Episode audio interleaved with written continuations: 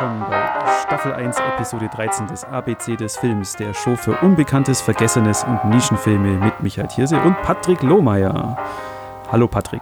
Hi Michael, schön, schön hier zu sein und schade, dass wir noch nicht bei S sind, sonst könnten wir über über Star Wars reden, Star Wars 9 oder Six Underground, den neuen Michael Bay Netflix-Film, über, über so tolle Sachen. Ja, Patrick, aber der ist ja so letztes Jahrzehnt, die beiden Filme. Wir sind ja, ja schon im Jahr 2020. Ja, richtig, richtig. Das ist alles schon wieder Wochen her, also. Genau. Popkulturell gefühlt Jahre, ja. ja. Hoffentlich ein Jahrzehnt ohne Remakes und hm. Sequels. ja, ja. Äh, ja. Träum weiter. Mhm. Wobei ich muss, muss mit der Überraschung ja feststellen, dass de, den Film, den ich dann bei äh, N habe, der wurde auch geremaked. Habe ich hm. auch noch nicht gewusst. Oha. Aber egal, ich, ich fange heute gar nicht an. Ja, richtig. Und wir haben uns gegenseitig nicht verraten, worüber wir sprechen. Deswegen wird das jetzt eine große Überraschung. Hoffentlich, hoffentlich eine positive. Ähm, in dem Sinne, dass du sagst, oh, den kenne ich noch nicht, den würde ich aber gerne sehen. Ich habe jedenfalls mitgebracht Der nackte Kuss, The Naked Kiss von Samuel Fuller aus dem Jahr 1964. Ein Film, ja. den ich viel, viel zu spät entdeckt habe, muss ich leider zugeben. Es ist äh, so eine Criterion-DVD, die wirklich jahrelang bei mir im Regal saß und ich habe die, glaube ich, erst dieses Jahr aus der Folie genommen und gedacht, ich gucke mir den jetzt auch mal an. Ich war, und ich habe noch nicht mal eine gute Entschuldigung dafür. Denn ich bin tatsächlich recht großer Sam Fuller Fan. Alles, was ich von ihm bisher gesehen habe, war äh, sehr gut bis großartig. Ich, ich liebe Shock Corridor. Ich mag Pickup on South Street sehr gerne. House of Bamboo, überhaupt seinen noirigen äh, Thriller anno, anno Pan 40, Pan 50. Ich liebe The Big Red One, abgöttisch, sein, sein großes äh, Kriegsepos. Und den kenne ich. Ja, äh, großartig. Also gerade in der äh, rekonstruierten, unrestaurierten Fassung ein, ein, ein echter Genuss. Ich, ich bin ein großer Fan. Und ich habe vor vielen Jahren auch mal seinen Tatort gesehen, äh, die Taube, Taube in der Beethovenstraße aus dem Jahre 73. Der ist auch nicht schlecht. Überhaupt Sam Fuller ist ja so ein Lieblingsautorenfilmer-Kind. Also eher so ein Filmmacher, der, glaube ich, von Kritikern weniger gewertschätzt wurde. Äh, anno dazu mal in seiner produktivsten Zeit, aber eben von anderen Filmemachern sehr geschätzt wurde und eben für sie sehr inspirierend war und insbesondere auch von der äh, jungen deutschen neuen Welle, also Filmemachern wie äh, Fassbinder und Wenders. Ich glaube, Wenders hat in den zwei oder drei Filmen von ihm sogar besetzt, äh, unter anderem in Der amerikanische Freund ganz toller Regisseur, ganz toller Filmmacher, auch Autor Samuel Fuller und weiß nicht, warum es so lange gedauert hat, bis ich uh, The Naked Kiss gesehen habe. Aber das ist es soweit gewesen. Ja, ich kenne ihn nicht. Also. Ich habe ihn mitgebracht. Es ist ein äh, Melodrama mit Thriller-Elementen und das Lexikon des internationalen Films äh, schreibt, eine ehemalige Prostituierte versucht, als Krankenschwester in einer amerikanischen Kleinstadt ein bürgerliches Leben zu führen. Doch hinter der idyllischen Fassade verbergen sich Missgunst und Heuchelei. Als sie den Mann, den sie zu lieben glaubt, als Kindesentführer erkennt, oh, oh, oh, oh, oh, das verrät aber viel kurz mal weghören, wer die Handlung noch nicht äh, äh kennen möchte, die nächsten 15 Sekunden skippen. Okay, Vorwarnung genug, weiter geht's. Ja. Als sie den Mann, den sie zu lieben glaubt, als Kindesentführer erkennt und ihn im Affekt erschlägt, gerät sie in den Verdacht des vorsätzlichen Mordes. Eine heftige Attacke auf den Mythos der amerikanischen Kleinstadt, die die bürgerlichen Attribute des Anstandes und der Tugend ad absurdum führt. Weitgehend einfühlsamer und zurückhaltender Kriminalfilm mit melodramatischen Akzenten, hervorragend das sensible Spiel der Hauptdarstellerin. Äh, Finde ich sehr schön zusammengefasst. Ist für mich immer tatsächlich überraschend, diese älteren Kapsel-Reviews zu lesen, weil sie mich eben noch daran erinnert, dass es eine Zeit gab, als einfach Filme tot gespoilert wurden, so im Vorbeigehen.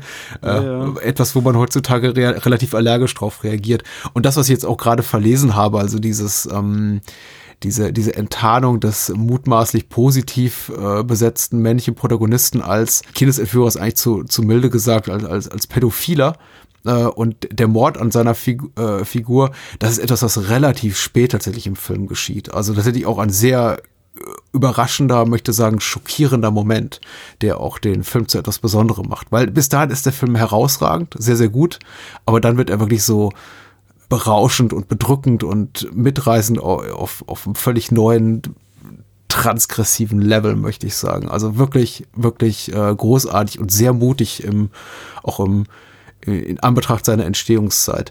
Die Schauspielerin wurde gerade gelobt. Das ist Constance Towers, die äh, man aus nicht vielen anderen Sachen kennt, außer eben aus ein, zwei weiteren Sam Fuller Produktionen, unter anderem eben auch eine der Hauptrollen in Shock Corridor, den äh, Fuller ein Jahr zuvor gemacht hatte, aber ansonsten hauptsächlich bekannt eben als äh, TV-Darstellerin.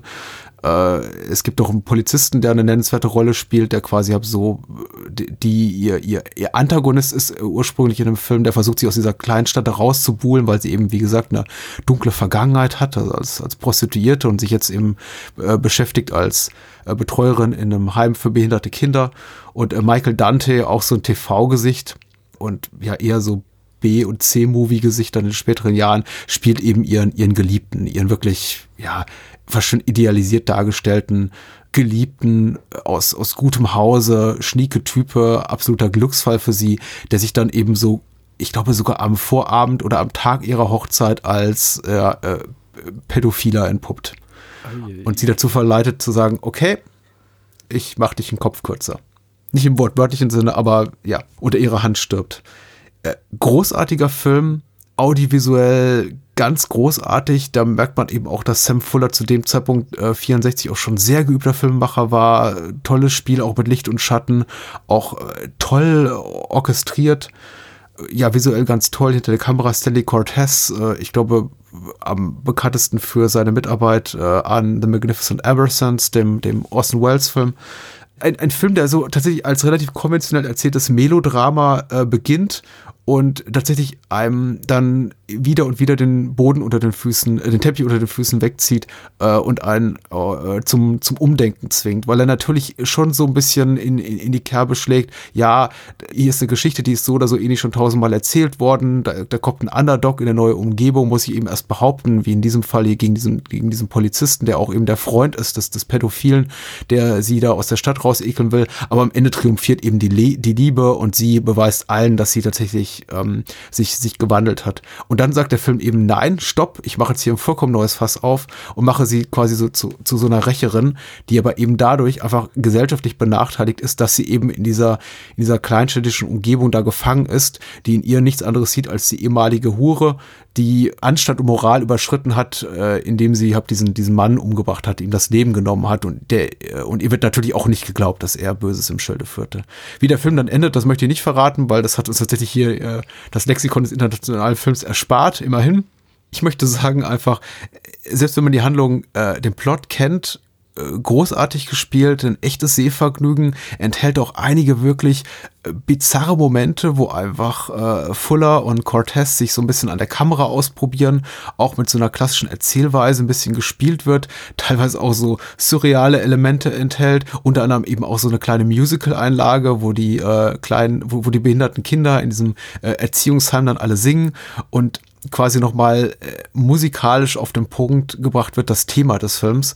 Einfach ganz grandios und äh, insbesondere dafür, wie äh, Fuller spielt mit der Erwartungshaltung des Publikums und einfach sagt, nee, also ich, ich gebe euch das eine und ihr kriegt eine be befriedigende Story, die ich schön auserzähle, aber sie wird euch nicht dorthin führen, äh, wo ihr es erwartet und äh, äh, sie wird auch hier und da wehtun. Also mhm. grandioser Film, grandios, grandios. Klingt auf jeden Fall interessant. Ja, ja. Und, und wieder so ein Film, ich glaube, das ist auch so ein bisschen leitmotivisch hier für das, was ich oft empfehle, der nicht lang ist. Also der ist 90 Minuten lang.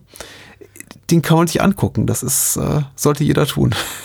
Ja. Äh, hast du noch eine Lieblings- Szene aus dem Film? Äh, ja, ich glaube, das ist tatsächlich, äh, die Musical-Sequenz ist ganz toll, wo die kleinen Kinder alle singen an Krücken und mit äh, Bandagen am Kopf oder so Piratenhütchen auf. Das ist irgendwie ganz niedlich. Aber ich glaube, am allerschönsten finde ich die Szene, in der, in der Kelly, so heißt die äh, Protagonistin des Films, in die Stadt kommt, eben in diese Kleinstadt kommt und auf den äh, Polizisten trifft. Und vorher geht sie ja eben an einem Kino vorbei auch ganz toll gefilmt, die Sequenz. Und äh, im Kino, also auf dem Marquis, ist hab quasi noch ein Sam Fuller-Film angeschlagen, nämlich äh, Shock Corridor, den Film, den er ihm zuvor gemacht hat. Und ich fand das äh, eigentlich eine ganz schöne Referenz auf sein eigenes Werk. Sie wird auch später nochmal angesprochen, hat zu dem Zeitpunkt ein Buch in der Hand, das eben auch äh, ein Roman in der Hand, den Sam Fuller geschrieben hat. Also ich finde es ganz lustig, dass er seine eigenen, seine eigenen Filme auch so ein bisschen als Werbefläche für seine anderen äh, Produktionen äh, sieht und verwendet. Also eigentlich, eigentlich ganz charmant. Aber äh, wer will es ihm verübeln? Also er war ein unabhängiger Filmmacher zu dem Zeitpunkt und das war eine kleine, keine große Studioproduktion, sondern eben unabhängig produziert. Und da muss man eben auch sehen, wo man bleibt. Ja. Sehr schön. Meist nicht Michael Bay. Ja, ja. ja. Äh, das war N. Ich freue mich sehr drauf, was du so zu bieten hast, denn ich habe keine Ahnung. Wie okay, sieht's aus? Ja, ich gehe diesmal nach Argentinien. Oh. Argentinien im Jahre 2000. Und mein Film ist Nine Queens Mm. von Fabian Bilinski. Schön. Ich lese mal vor, was das Lexikon sagt. Weil aber eben Spoiler, er ist, das Lexikon äh, fand den nicht sonderlich gut. Oh. Ja, ja. Ein gestandener Ganove nimmt einen jungen Gauner unter seine Fittiche, um mit ihm im Auftrag eines Unternehmers Geldwäsche im großen Stil zu betreiben. Die Finanzen sollen in wertvolle Briefmarken transferiert werden, die die Betrüger durch Fälschungen ersetzen wollen. Doch auch ihr Auftraggeber spielt mit falschen Kassen. Die Gaunerkomödie bereichert das Motiv des betrogenen Betrügers um Einblicke in die soziale Miserie, Misere Argentiniens. Inszenatorisch hat der Film wenig zu bieten, weil die endlosen Dialoge der sprunghaften Handlung keinen dramaturgischen Zweck erfüllen, sondern nur der Errichtung einer baufälligen Genrekonstruktion dienen. Uh. Ja, aber darum geht es ja in dem Film. Es, es ist ja auch schon wie, wie du bei, bei deinem Film gesagt, äh, gesagt hast, ähm, man will eine gewisse Erwartungshaltung an den Zuschauer ja, verabreichen. Eben, Nine Queens ist eine Gaunerei. ja. Und d- natürlich gibt es da diese Dialoge und die nur zu dieser Errichtung dieser Konstruktion dienen, die dann eben am Schluss eben eingerissen wird.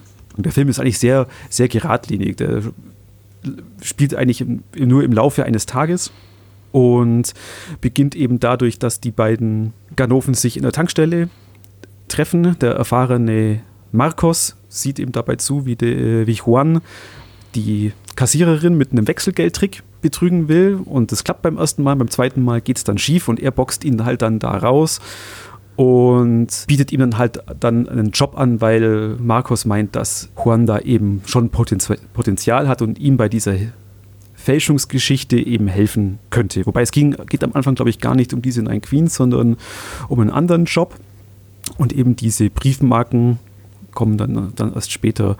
Und diese endlosen Dialoge, die haben sehr wohl einen Zweck. Und zwar einfach diese Figuren Juan und Marcos A für den Zuschauer vorzustellen. Die haben dann, gerade Marcos kriegt eine, kriegt eine gute Backstory.